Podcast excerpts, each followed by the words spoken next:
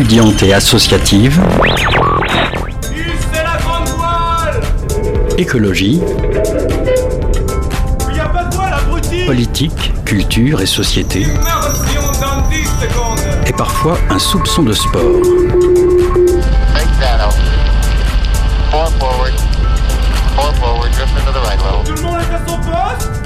Du lundi au jeudi, 18h-19h, le sous-marin, la quasi quotidienne d'infos de Radio Campus Angers.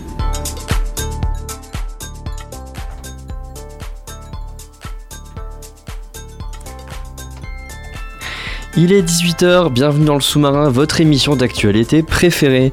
Ce soir, en première partie d'émission, nous allons découvrir une interview réalisée par Hugo avec Yves Dénécher, professeur d'histoire contemporaine à l'université d'Angers, pour aborder la thématique de la parole et du pouvoir d'agir des jeunes et des enfants.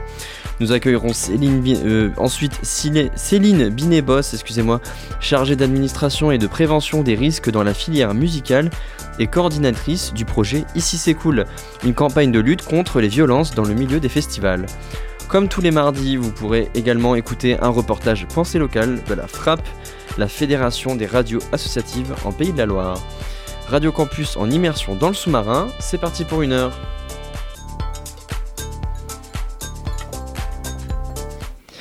On commence donc cette émission avec une interview de mon big boss Hugo.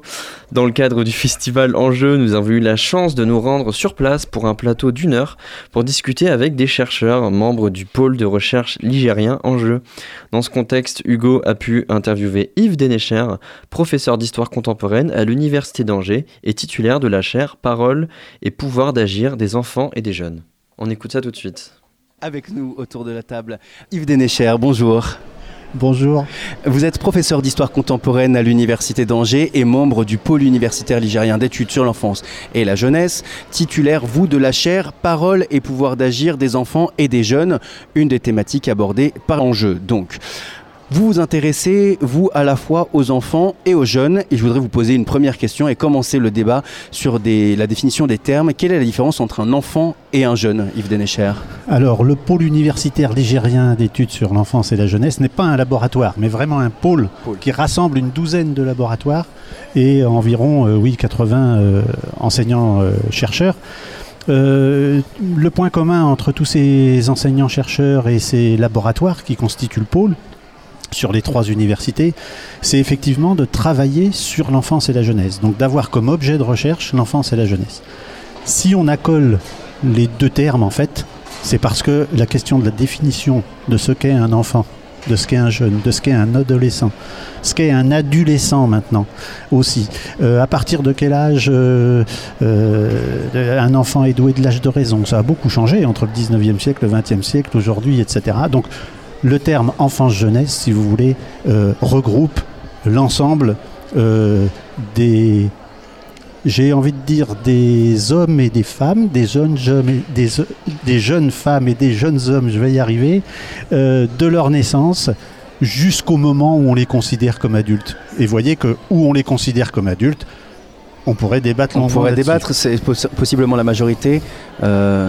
Oui, mais euh, justement, dans la chaire parole et pouvoir d'agir des enfants, et dans l'ensemble du pôle euh, en jeu, euh, on considère qu'il n'y a pas besoin d'avoir le bulletin de vote, le droit de vote, pour être citoyen, pour vraiment participer à la société, à la manière dont elle fonctionne, et justement à porter une parole et un pouvoir d'agir on peut appeler ça aussi agentivité, capacité à agir, etc. Tout ça, ce sont des concepts, si vous voulez, que, sur lesquels même les chercheurs discutent, hein, ils ne sont pas tous d'accord, mais néanmoins, reconnaître aux enfants et aux jeunes qu'ils ont une place à part entière dans la société, même avant 18 ans évidemment. Je vous pose la question aussi par rapport aux, personnes qui ont plus de 18 ans, puisque finalement quand on dit la jeunesse et les jeunes euh, aujourd'hui euh, euh, communément, on pense aussi au monde étudiant.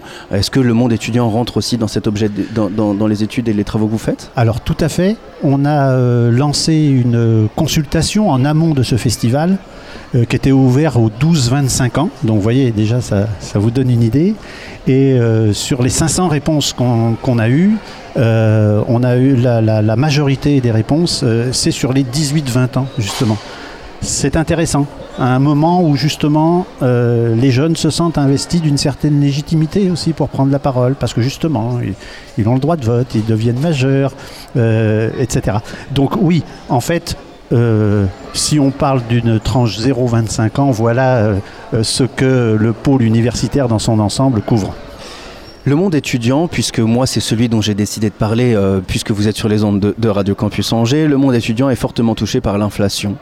Euh, de plus en plus d'étudiants vont en distribution alimentaire, trouver un logement est vraiment compliqué.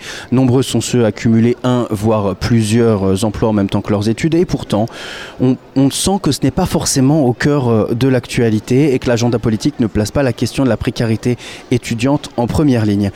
Que peuvent faire les jeunes pour porter ces revendications et pour se saisir de ces thématiques qui les, qui, les, qui les concernent au plus haut point?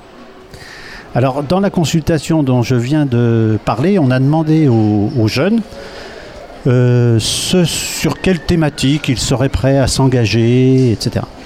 Et euh, on est assez, euh, pas étonné, mais intéressé par le résultat, puisque l'engagement qui arrive en premier, ce n'est pas la transition écologique, euh, environnementale, etc. C'est la pauvreté.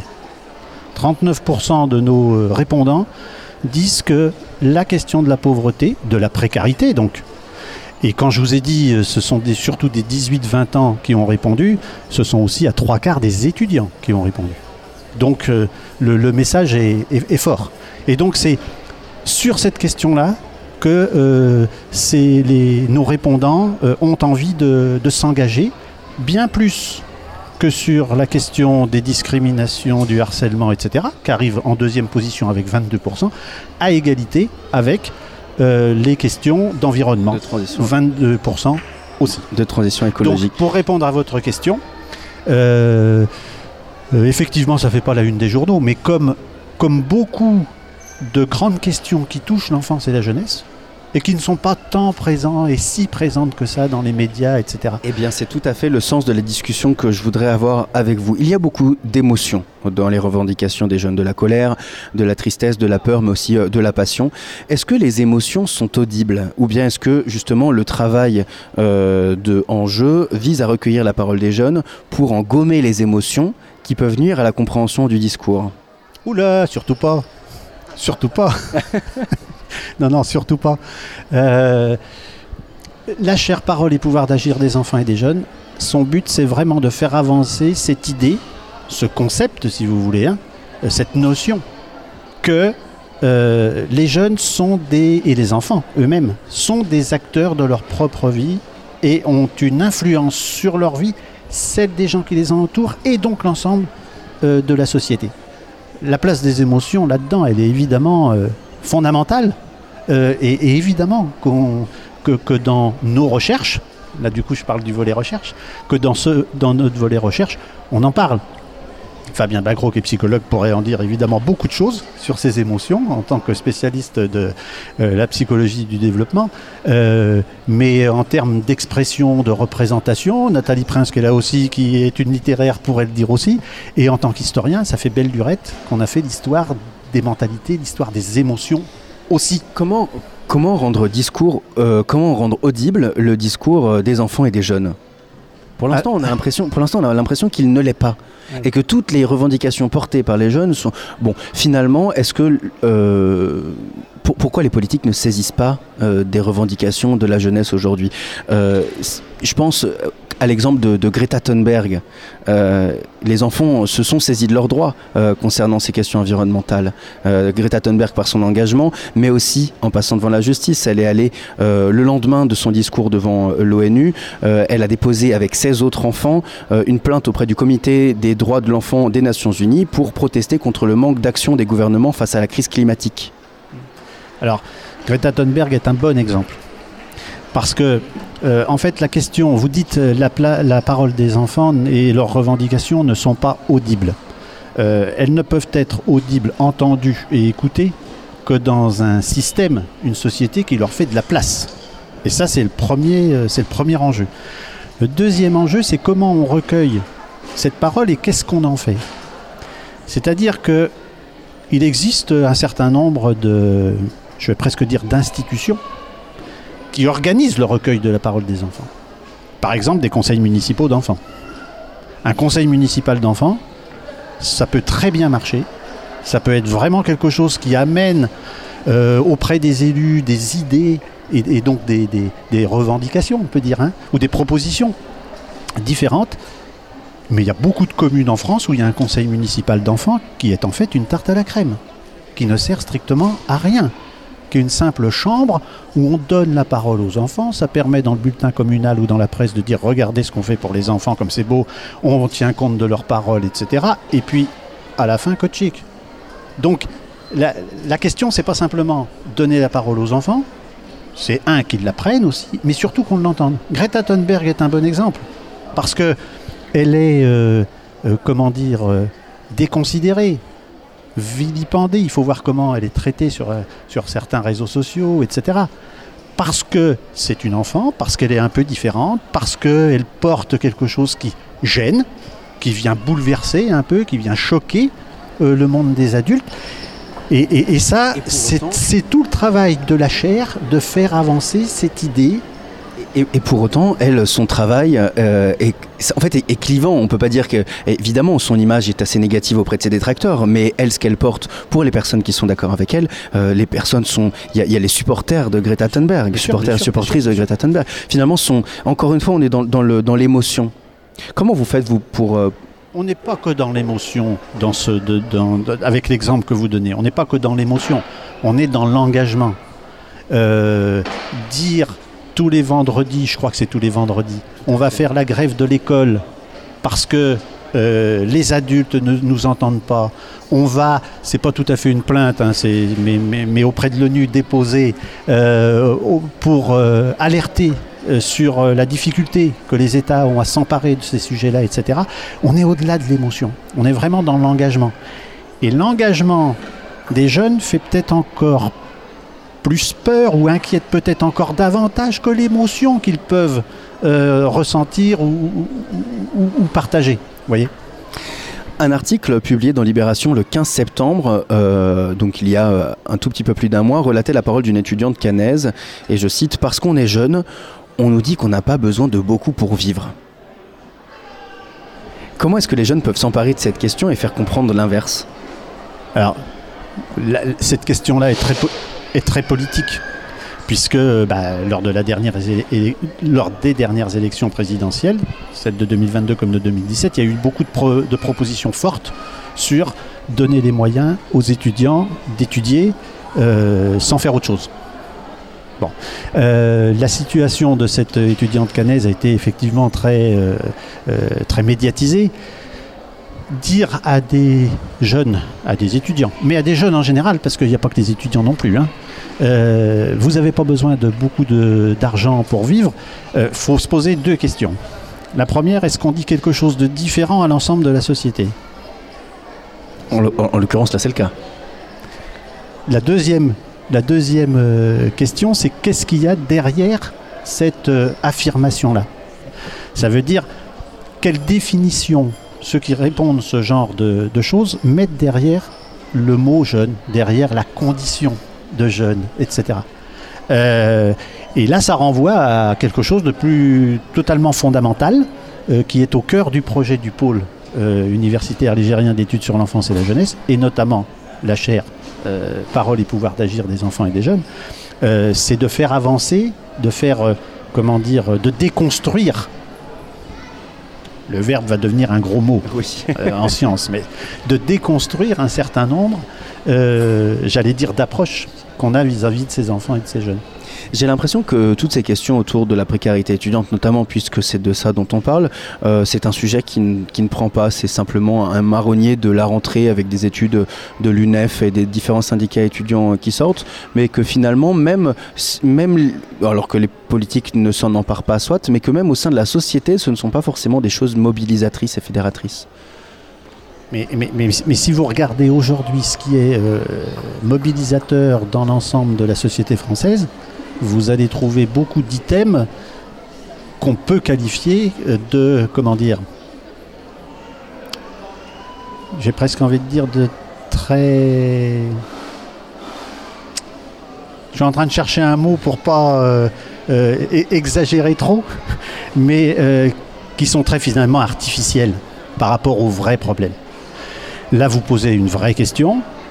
Je vous en pose une autre. Tiens, tenez. La situation de la pédiatrie dans les hôpitaux. Je reste dans mon domaine des enfants et des jeunes. hein. Euh, bon, voilà. Euh, la prise en charge psychique et psychiatrique des adolescents aujourd'hui, c'est une catastrophe. C'est, c'est, Enfin, on est en train de, de, de, de créer, si vous voulez, beaucoup de problèmes qu'on va rencontrer aussi ensuite. Comment est-ce que vous travaillez sur toutes ces thématiques euh, avec le, le- le pôle enjeu? Alors, dans euh, le pôle universitaire, ce qu'on veut euh, faire, c'est vraiment, donc, vous l'avez compris, travailler avec les enfants euh, et les jeunes eux-mêmes, qui soient des acteurs aussi de cette, de cette recherche, ça c'est un premier point. Deuxième point, c'est aussi faire à la fois de la recherche qu'on peut qualifier de fondamentale, c'est-à-dire sur de vrais sujets qui amènent à développer de nouveaux concepts, de nouvelles idées, etc. Mais aussi beaucoup de recherche-action, c'est-à-dire en lien avec le, avec le terrain, que ce soit avec des écoles, avec euh, des, euh, ce qu'on peut appeler le périscolaire, euh, avec la PMI, avec euh, les associations étudiantes, etc. Ça, c'est un type de recherche qu'on veut vraiment promouvoir pour aller au-delà. Vous voyez, ce qu'on organise aujourd'hui, ça ressemble pas tellement à un colloque universitaire. Pas du tout. Il y a des enfants qui jouent Voilà. autour de nous, Voilà. euh, qui construisent des cerfs-volants, Voilà. qui Et font y a des un cupcakes. spectacle derrière, etc. Le- le- L'objectif, c'est vraiment ensuite que nos recherches, et c'est à la fois ambitieux, il faut être très modeste, mais puissent irriguer un peu la société civile et, et- et- et produire de ce qu'on appelle, nous, l'innovation sociétale. On parle beaucoup d'innovation en pensant à la technique, etc. L'innovation sociétale, c'est que eh ben, peut-être que ce que font un certain nombre de chercheurs dans tel ou tel domaine, en lien avec les professionnels du secteur, parce que ça c'est très important de ne pas être déconnecté, eh bien ça amène des partages de bonnes pratiques, ça amène des évolutions dans les pratiques, la prise en compte d'un certain nombre euh, d'éléments. Euh, c'est ça notre ambition. Elle est, je vous dis, c'est à la fois une ambition et il faut être modeste vis-à-vis de tout ça. Mais en tout cas, on est tous mobilisés euh, autour de ça. Une dernière question, depuis tout à l'heure, on parle du monde étudiant, des jeunes qui sont plus proches de la majorité que du début de leur, euh, de leur enfance. Je voudrais conclure cette interview par une dernière question. Comment est-ce que les plus jeunes, ceux qui ont 6, 8, 10 ans, peuvent aussi s'emparer de ces questions d'écologie, de justice sociale, euh, de lutte contre les discriminations? Alors, dans trois jours, on va euh, commémorer le 33e anniversaire de la Convention internationale des droits de l'enfant, qui date de 1989. Dans cette Convention internationale des droits de l'enfant, il y a beaucoup de droits qu'on peut qualifier de droits de protection. C'est-à-dire qu'il faut protéger les enfants euh, qu'on reconnaît comme vulnérables.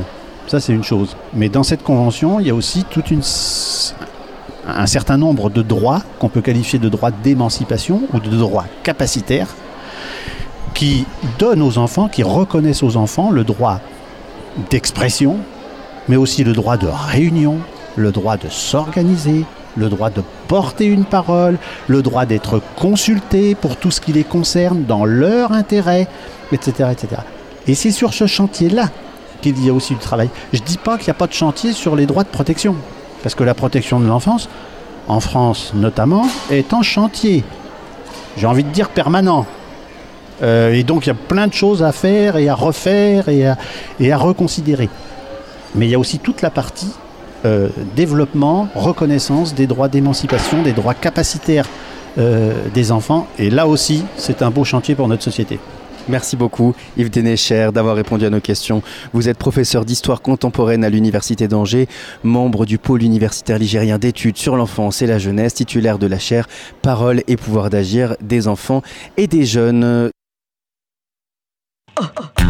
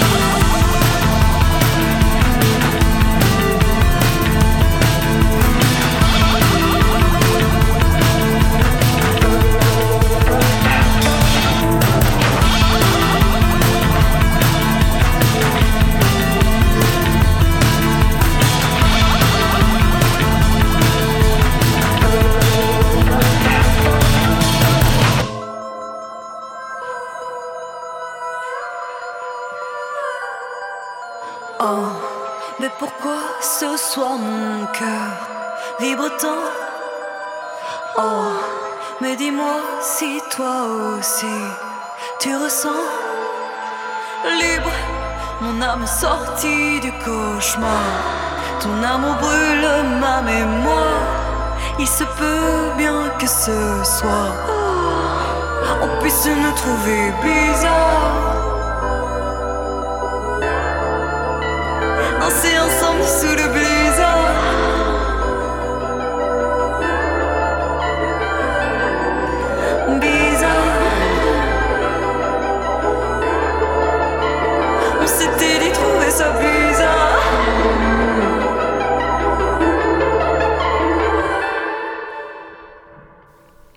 18h22, on vient d'écouter Bizarre du groupe Michel et les garçons.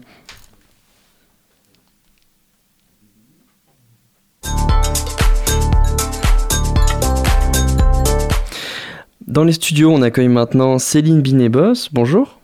Bonjour. Vous êtes coordonnatrice du projet euh, Ici c'est cool dans, dans, les pays de la Loire et même au national, je crois. Vous, vous m'avez un peu expliqué euh, avant, avant l'émission. Merci d'être venu. On va aborder avec vous ce soir la problématique des, des violences et des discriminations dans, dans les festivals.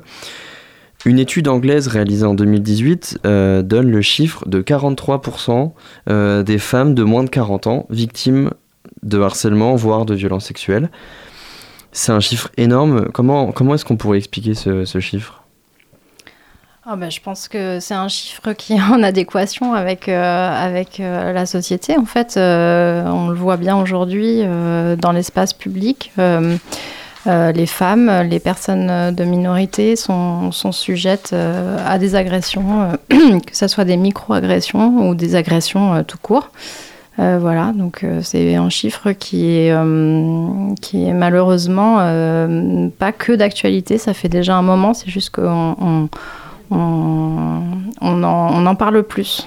Ça montre aussi que en fait, ces milieux festifs sont pas du tout épargnés. Enfin, c'est un reflet de notre société globalement, quoi. Ouais, le milieu festif, c'est juste un endroit où effectivement tout le monde se retrouve. Donc c'est pas hors société, c'est justement, on est pile poil dedans. Cette enquête, elle date de, donc de 2018. Euh, depuis, j'en ai, j'en ai pas vraiment trouvé. Il n'y en a pas eu d'autres. Euh, elle concerne en plus cette enquête les, festivalières anglaises. Donc en fait, euh, pour nous en France, c'est quand même assez insuffisant en termes de données. Pourquoi est-ce qu'il n'y a pas plus de, de chiffres et d'enquêtes pour mettre des chiffres et mieux nommer en fait ces problématiques en France? Alors il y en a d'autres. Il y en a une qui est sortie il y a pas très longtemps. euh, c'est euh, une étude euh, sur la santé mentale, je crois, mais qui fait aussi part de- des violences sexistes et sexuelles dans les milieux festifs. Euh, Il y en a eu d'autres, hein, je ne les connais pas toutes, mais euh, y ces dernières années, il y en a eu quelques-unes quand même. Après, c'est toujours compliqué euh, dans un milieu festif d'interroger les gens, en fait, Mhm. parce qu'ils sont pas là pour ça, et c'est très compliqué de les, de, voilà, de- d'avoir un retour, y compris parce que euh, des fois, les violences et les agressions, euh, c'est après coup euh, qu'on s'en Qu'on se rappelle. rend compte que Et c'est ah bah pas sur le moment. on s'est aussi rendu compte de ça sur le terrain que les agressions, on en avait vent souvent après les, les, les événements. Donc c'est sûr que la, la collecte du sondage, ça devient... C'est c'est compliqué, quoi. Mm. Maintenant, j'aimerais bien qu'on parle de votre projet Ici c'est cool. Comment est-ce que vous interagissez avec les festivals? C'est com- Comment vous, vous donnez euh, une clé USB avec euh, des, des, fichiers euh, et des, des conditions? C'est quoi? C'est un label? Comment, comment ça marche? Comment vous interagissez avec eux? Alors la campagne euh, Ici c'est cool est née des festivals puisque c'est des festivals en Pays de la Loire qui ont souhaité du coup œuvrer contre les violences. Alors pas que sexistes et sexuelles, c'est aussi les violences faites contre contre. euh, Enfin c'était Toutes les formes de Ouais, tout- discrimination toutes, les euh, sortes, toutes les sortes de violences euh, homophobes, etc. Et en fait, euh, donc, euh, ça a été créé par des communicants. Donc, ils ont créé effectivement une campagne de communication avec des affiches. Et euh, sur le site Ici c'est cool, donc toutes les affiches, toutes les ressources sont en accès libre. C'est une volonté euh, que, les, que tous les, toutes les personnes, toutes les qui sont en charge des publics, tous les festivals petits et plus petites structures puissent se saisir n'importe quel budget euh, ces, euh, ces affiches. Après, euh, il y a un accompagnement qui est fait du coup par des structures partenaires. sur aussi des sensibilisations, mais qui peuvent être aussi un accompagnement des équipes entières. C'est pas un label, on n'est pas garant et on ne pourra jamais être garant que les festivals soient exempts de violence. Ça n'arrivera pas, euh, malheureusement. Mais euh, voilà. Donc vous, vous, vous avez un travail de sensibilisation qui cible euh, les organisations, mais qui ne cible pas forcément le public. Oui, on s'est rendu compte en fait qu'au au tout début, on faisait que, euh, que mettre en avant la campagne de communication. Enfin, c'était la base de, cette campagne. Donc euh, les, visuels. Et en fait, on s'est très vite rendu compte que les visuels accompagnés euh, d'aucune sensibilisation, aucune formation des équipes, en fait, ben, ça ne suffisait pas à éradiquer les violences. Donc on a souhaité en fait mettre en place et profiter des années Covid pour sensibiliser au maximum gratuitement les équipes euh, qui sont en charge euh, de la gestion des publics, y, y compris euh, les équipes de sécurité qui sont les premiers à recevoir et à et, euh, À recevoir le charge, public, euh, voilà, ouais. à prendre en charge et les derniers que les personnes du public vont voir aussi. Donc voilà, il y a une attention qui a été portée pour tous les membres en contact du- des publics. Donc c'est sur du volontariat, on n'oblige personne et, et c'est gratuit. Voilà, et c'est fait avec des partenaires qui œuvrent sur le sujet depuis euh, des années, qui sont le CIDFF, euh, le planning familial, les Catherinettes, Consentis. C'est, on s'appuie sur des associations historiques qui, euh, qui connaissent très bien leur sujet et qui sont aussi à même d'accompagner euh, les personnes par la suite, les former euh, à plus grande échelle sur une structure. Ou, euh, voilà. Construire un, un festival safe, enfin sécurisé, où il y y a- il y a le moins possible de violence, c'est c'est possible? Et comme ça, c'est quoi les solutions pour aménager l'espace et créer des, un festival qui soit safe? Alors c'est commencer par afficher des valeurs clairement. Euh, c'est euh, expliquer euh, donc déjà en interne à ces équipes. voilà ce que c'est une violence sexiste et sexuelle, ce que c'est hein, une agression. voilà, faire la différence, voir aussi ce, qui est, ce qui relève du légal, enfin et de la responsabilité pénale. C'est important de le savoir. Mm. Ensuite, c'est de l'afficher pour son public. Euh, d'être euh, d'être cohérent et de, de- voilà de- de- d'avoir un affichage clair sur euh, sur les valeurs du festival c'est accompagner, c'est avoir des stands de prévention, c'est créer effectivement des espaces un peu à l'écart pour que les personnes puissent se reposer. C'est aussi prendre en charge tout ce qui est lié aux violences, c'est-à-dire tout ce qui va être euh, qui va favoriser euh, des états euh, où les, enfin, par exemple l'alcool, c'est lutter aussi contre les autres, les, autres risques qui sont dans les milieux festifs. J'allais en parler parce que les, festivals, c'est aussi des lieux dans lesquels on retrouve une forte consommation d'alcool et d'autres drogues.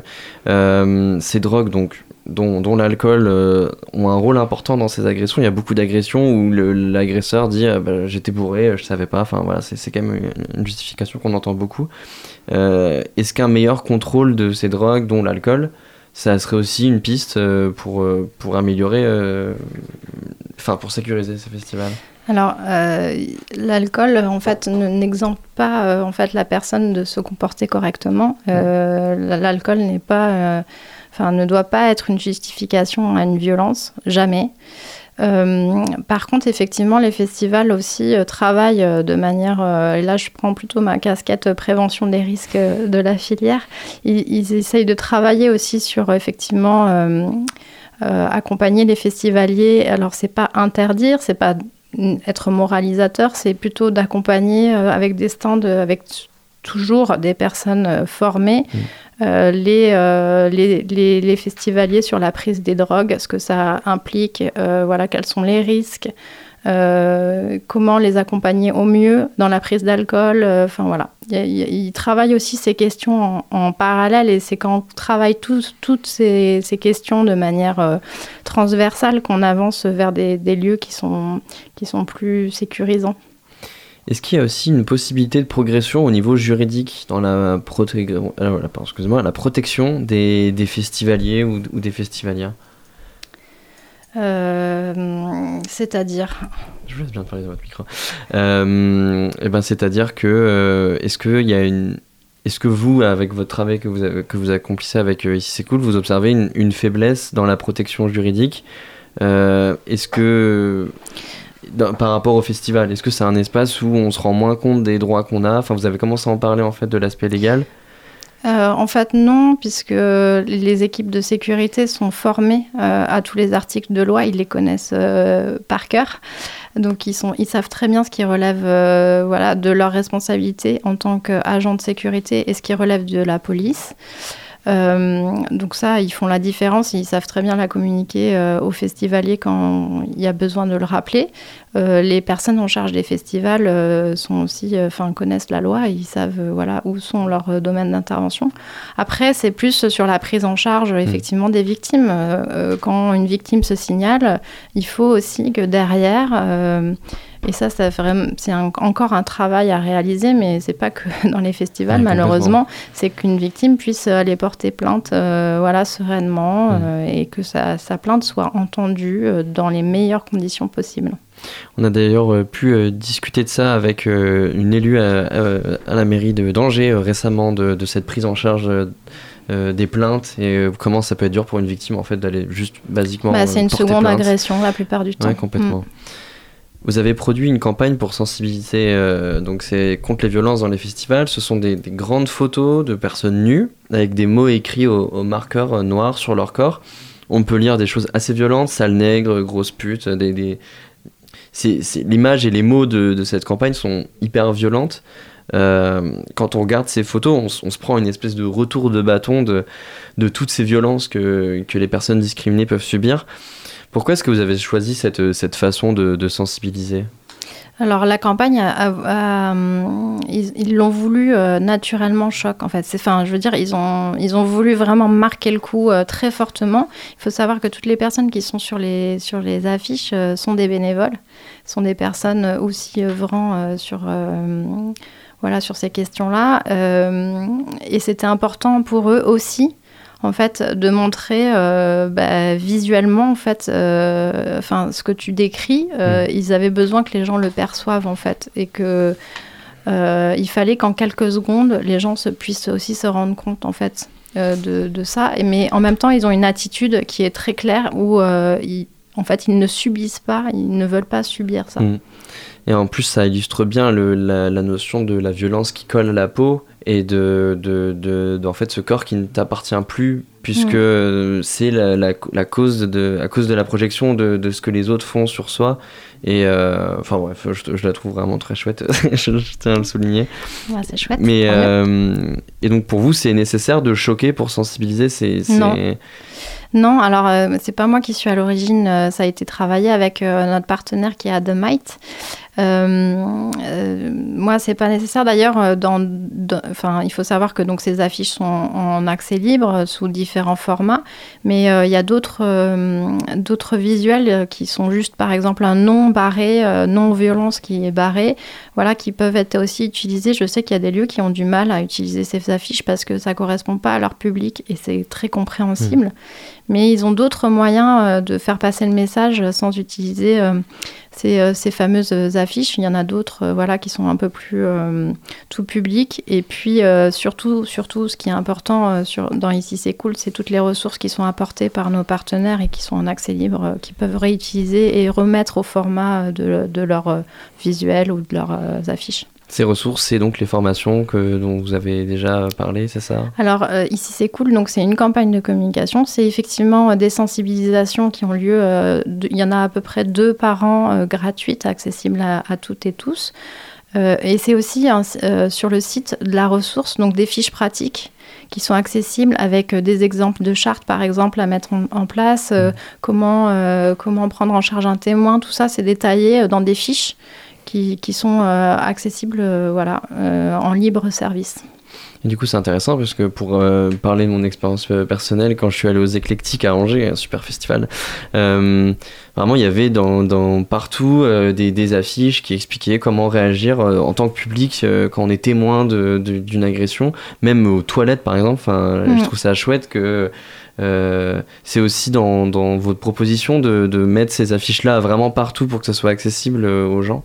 Oui, et puis c'est aussi, il faut savoir quand même que la plupart nous appellent pour avoir des conseils et on essaye de les accompagner dans, avec nos moyens parce qu'on n'est pas une grosse équipe mais on essaye de les accompagner en leur expliquant aussi ce qui marche, ce qui marche pas, parce qu'on a des retours. Mm. Par exemple, il y avait à une époque, il y avait des affiches euh, sur, dans les toilettes où ils disaient, euh, en fait, si vous avez un problème, allez voir la personne au bar. Et on s'est rendu compte qu'en fait, la personne au bar, elle avait beau être sensibilisée aux violences, bah, elle est occupée en fait mm. euh, à faire des, à, servir, et elle n'a pas du tout de, de, de, temps. Et donc, qu'est-ce qu'elle faisait elle, elle disait oui, oui. Elle disait à la victime oui, oui, mettez-vous là et je vais appeler quelqu'un. Mais en fait, la personne qui vient de subir une violence, elle attendait donc au mm. bar. Enfin, je veux dire, c'était, ça, ça, ne marchait pas. Et ben tout de suite, on a rebondi, on a essayé de leur proposer autre chose. En fait, de, de, les accompagner pour que les personnes ne restent plus seules, que maintenant il y ait deux, deux personnes, euh, par exemple, qui soient euh, responsables des, des personnes qui, euh, qui sont victimes. Et aussi créer peut-être une safe team, non? Une, Exactement. team qui, qui, qui, se balade pour vérifier qu'il n'y ait pas de ouais, problème. Ça, ouais, on, fait, on, on leur dit que c'est mieux d'avoir des maraudes, effectivement, d'avoir des gens qui peuvent bouger. Hmm. On parle beaucoup en ce moment et à juste titre des, euh, violences sexistes et sexuelles. Euh, Vente campagne, euh, vous avez commencé à en parler, aborde aussi le, harcèlement et les violences euh, racistes et homophobes. C'est dans votre campagne aussi. Comment est-ce qu'on peut mesurer ces violences-là dans, dans, les festivals? Alors ça va être beaucoup de témoignages et souvent malheureusement c'est des, des, violences qui sont dites euh, enfin qui vont être cumulées. Donc ça va être une femme euh, racisée qui va être doublement euh, agressée. D'une part parce qu'elle est femme et d'autre part parce qu'elle est racisée en fait. Donc voilà, c'est beaucoup de retours. on écoute beaucoup, enfin les festivals, hein, parce que c'est eux qui nous font aussi des retours. Ils écoutent beaucoup leur public. Ils ont voilà, ils, ont des, des, outils pour jauger voilà de la satisfaction mmh. de voilà du public, etc. Donc c'est aussi par les retours du terrain en fait que et puis on s'appuie toujours euh, sur des associations qui œuvrent sur ces sujets-là depuis très longtemps et qui, eux, euh, voilà, ont les chiffres, ont ont, déjà la matière en fait euh, qui nous permettent nous après d'essayer de l'exploiter et de l'adapter au, milieu festif.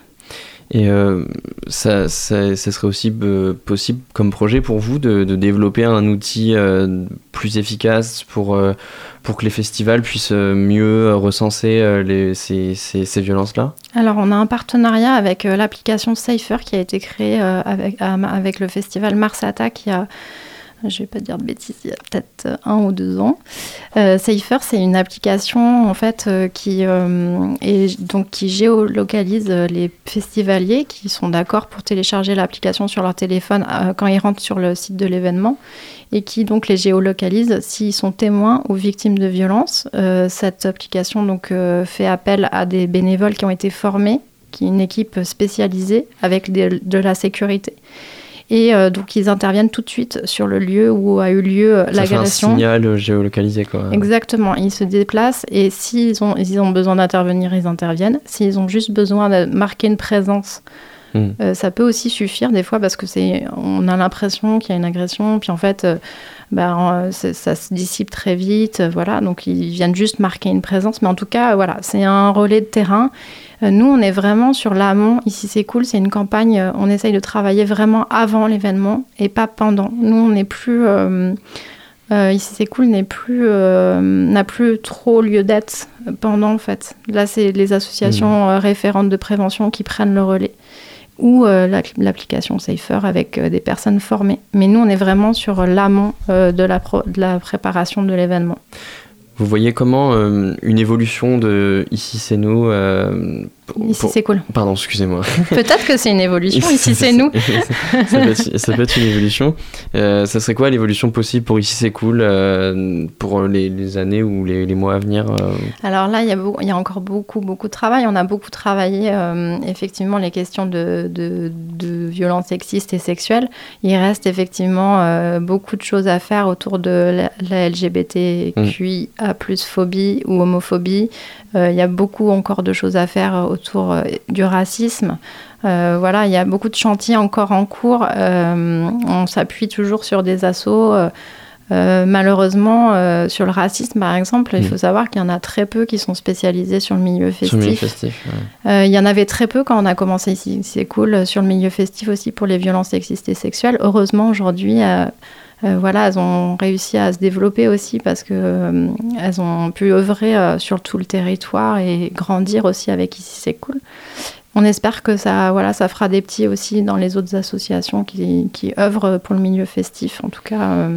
mais il y a beaucoup d'évolutions. Chaque territoire aussi apporte aussi de nouveautés, donc, donc voilà, il y a beaucoup encore de choses à faire. Et puis toucher peut-être aussi un maximum de festivals, en fait, ça peut être aussi un de vos objectifs, j'imagine, euh, de, de- d'un- que le plus de festivals euh, aient connaissance de votre projet et Mm. l'adoptent. euh, Ouais, alors ça a déjà commencé à y infuser parce qu'avant, effectivement, on touchait que les festivals. Maintenant, on touche les scènes de musique actuelle, les SMAC. Euh, on touche les petites associations. J'ai été contactée par, euh, par une petite association de fêtes de quartier. Donc en fait, euh, on, maintenant on est, euh, on infuse en fait sur tout le milieu festif, pas que les Ouais. festivals. Et ça Ouais, déjà, parce- Passer de festival à festif, c'est déjà une. ouais, sacrée c'est, ça infuse un peu euh, tous les lieux de fête et c'est ça qui est, euh, qui est important. Pour finir, j'aimerais juste citer le slogan de votre campagne, parce que je, trouve que c'est une phrase assez chouette. Ne laissons pas la violence pourrir l'ambiance. Je, termine en, en vous faisant de la pub. Merci beaucoup Céline Binet-Boss. Vous êtes coordinatrice de la campagne Ici c'est cool euh, au Pays de la Loire, mais aussi au niveau du national. On se laisse pour une petite pause musicale.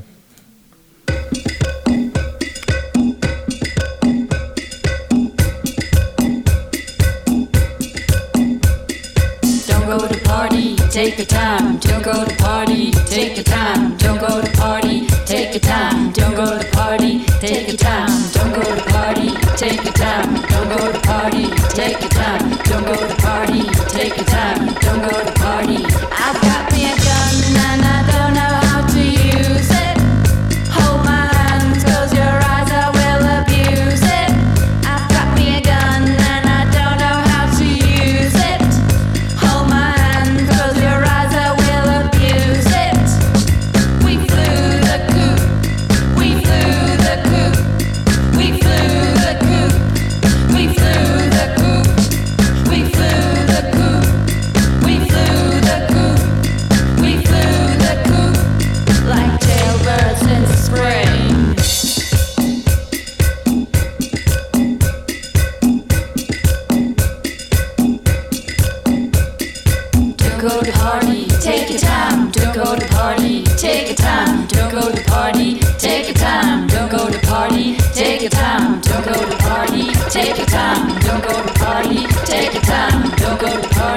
Take your time.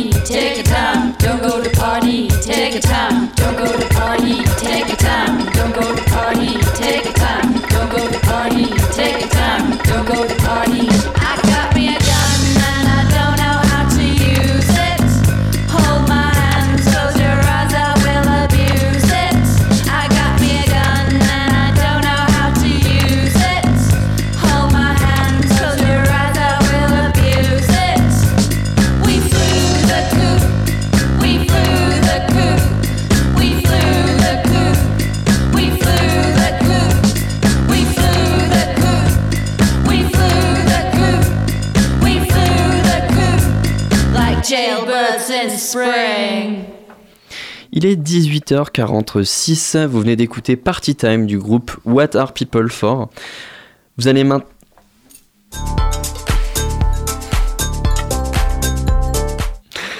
Vous allez maintenant pouvoir écouter un reportage Pensée locale de la FRAP, la Fédération des radios associatives en Pays de la Loire.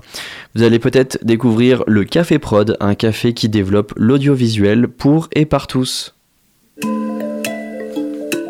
Pensée locale, un enjeu de société. Une émission des radios associatives des Pays de la Loire. Permettre aux jeunes de pratiquer la création audiovisuelle, c'est un des objectifs de l'association Café Prod, située dans le quartier Bellevue, Chantenay, à Nantes. C'est trop théâtral et trop. En fait. euh, Trop aventure. Enfin, nous, moi, ce que j'imaginais avec les drums, ce serait un truc un peu plus progressif. Nous avons rencontré Ludovic Mitoureri, coordinateur de projet chez Café Prod pour en savoir plus. Alors, on a pour activité la production de contenu audiovisuel, l'accompagnement artistique, l'accompagnement euh, de projets, et puis là maintenant depuis deux ans, on fait de l'accompagnement et de l'éducation à l'image auprès des jeunes des quartiers populaires, mais pas que, qui souhaitent faire euh, du cinéma, euh, travailler dans les médias, enfin en tout cas qui souhaitent se mettre à la pratique audiovisuelle, mais qui n'ont pas forcément les moyens ou le réseau pour euh, se mettre dans des grandes écoles. Et l'idée, c'est de mettre en relation des jeunes entre euh, 16 et 26, 27 ans et des professionnels du milieu de l'audiovisuel, soit monde du journalisme, soit monde du cinéma, soit monde des médias, et que les jeunes apprennent des pratiques et des savoir-faire et des outils numériques et audiovisuels au contact de ces professionnels pour ensuite que eux puissent euh, le retranscrire pour créer leur propre projet. L'association suit une vingtaine de personnes avec un noyau dur de 8 jeunes. Nous avons rencontré Michael qui fait partie de Café Prod depuis bientôt deux ans. Qu'est-ce que l'association Café Prod m'a apporté? Elle m'a apporté déjà un cadre, elle m'a apporté euh, une certaine, euh, comment dire, euh, rigueur, mais surtout j'ai trouvé un esprit d'équipe, quoi. J'ai trouvé un esprit de faire les choses, un esprit créatif. j'ai trouvé une belle dynamique dans cet assaut et je me sens bien. Et voilà. Il y a vraiment ce truc pour moi qui est important, qui s'est créé chez, chez beaucoup de jeunes, c'est cette envie de se dire, ok, nous aussi, on peut faire partie du truc, nous aussi, on a le droit de participer à euh, ce mouvement créatif, euh, de faire partie du paysage, euh, on va dire, audiovisuel et culturel nantais. On est, c'est pas parce qu'on vient d'un quartier, ou c'est pas parce qu'on n'a pas euh, une formation euh, professionnelle ou dans une grande école que on peut pas venir toquer à certaines portes et qu'on peut pas se permettre de venir proposer un projet. Pourquoi, pour toi, du coup, c'est important de donner l'opportunité aux jeunes des quartiers populaires de pratiquer la création audiovisuelle? Moi, c'est tout le cœur de mon action, de mon engagement et de mon projet. C'est parce que, euh, pour la petite histoire, je travaillais avant à Paris dans le monde du cinéma, entre guillemets, et euh, j'ai identifié, j'ai trouvé qu'il y avait vraiment un vrai souci de reproduction sociale dans le cinéma. Moi, par exemple, je consomme beaucoup de cinéma d'auteur, de cinéma indépendant, et malgré ça, je trouve que j'y vois quand même beaucoup de défauts, parce que je trouve que c'est un cinéma qui se répète beaucoup. On y voit souvent le même type d'histoire, le même type de discours, le même type de personnage. C'est souvent les mêmes environnements sociaux. Quand ça sort un peu des sentiers battus, c'est souvent pour donner une image un peu négative des quartiers populaires. Et donc mon objectif, et j'imagine aussi celui des jeunes, c'est que euh, ce nouveau public euh, s'approprie les outils d'audiovisuel pour pouvoir ensuite euh, s'emparer de ces outils et créer eux-mêmes. Et ensuite qu'ils puissent eux-mêmes raconter leurs propres histoires, leurs propres envies. Ça veut pas dire que ça donnera des trucs hyper politisés, mais au moins ça donnera des trucs qui viennent d'eux-mêmes. Et ce sera pas des gens qui raconteront pour eux. Et voilà, à l'image aussi de euh, l'égalité homme-femme en politique ou dans la culture, il y a aussi une, forme de euh, diversité qu'il faut euh, petit à petit promouvoir pour que nos films dans les salles de cinéma et dans nos, télé- dans écrans télé ressemblent plus à la vraie population française. Cet automne va sortir Feu Follet, le premier court-métrage de fiction conçu par les jeunes de Café Prod. En attendant, vous pouvez retrouver leur web TV locale dite Mocha TV sur YouTube. C'était Pensée locale, un enjeu de société. Une émission de la Frappe, la Fédération des radios associatives en Pays de la Loire. Un reportage de Mélissa Leroy pour JetFM. Malheureusement, l'heure tourne et le sous-marin remonte vers la surface. Merci à toutes et à tous de nous avoir écoutés. Merci à nos invités pour leur participation. À la technique, c'était Léo, merci à lui. On se retrouve demain à 18h pour le prochain sous-marin. Et d'ici là, n'oubliez pas, les bonnes ondes, c'est pour tout le monde. Retrouvez le sous-marin en podcast sur toutes les plateformes et sur le www.radiocampusangers.com.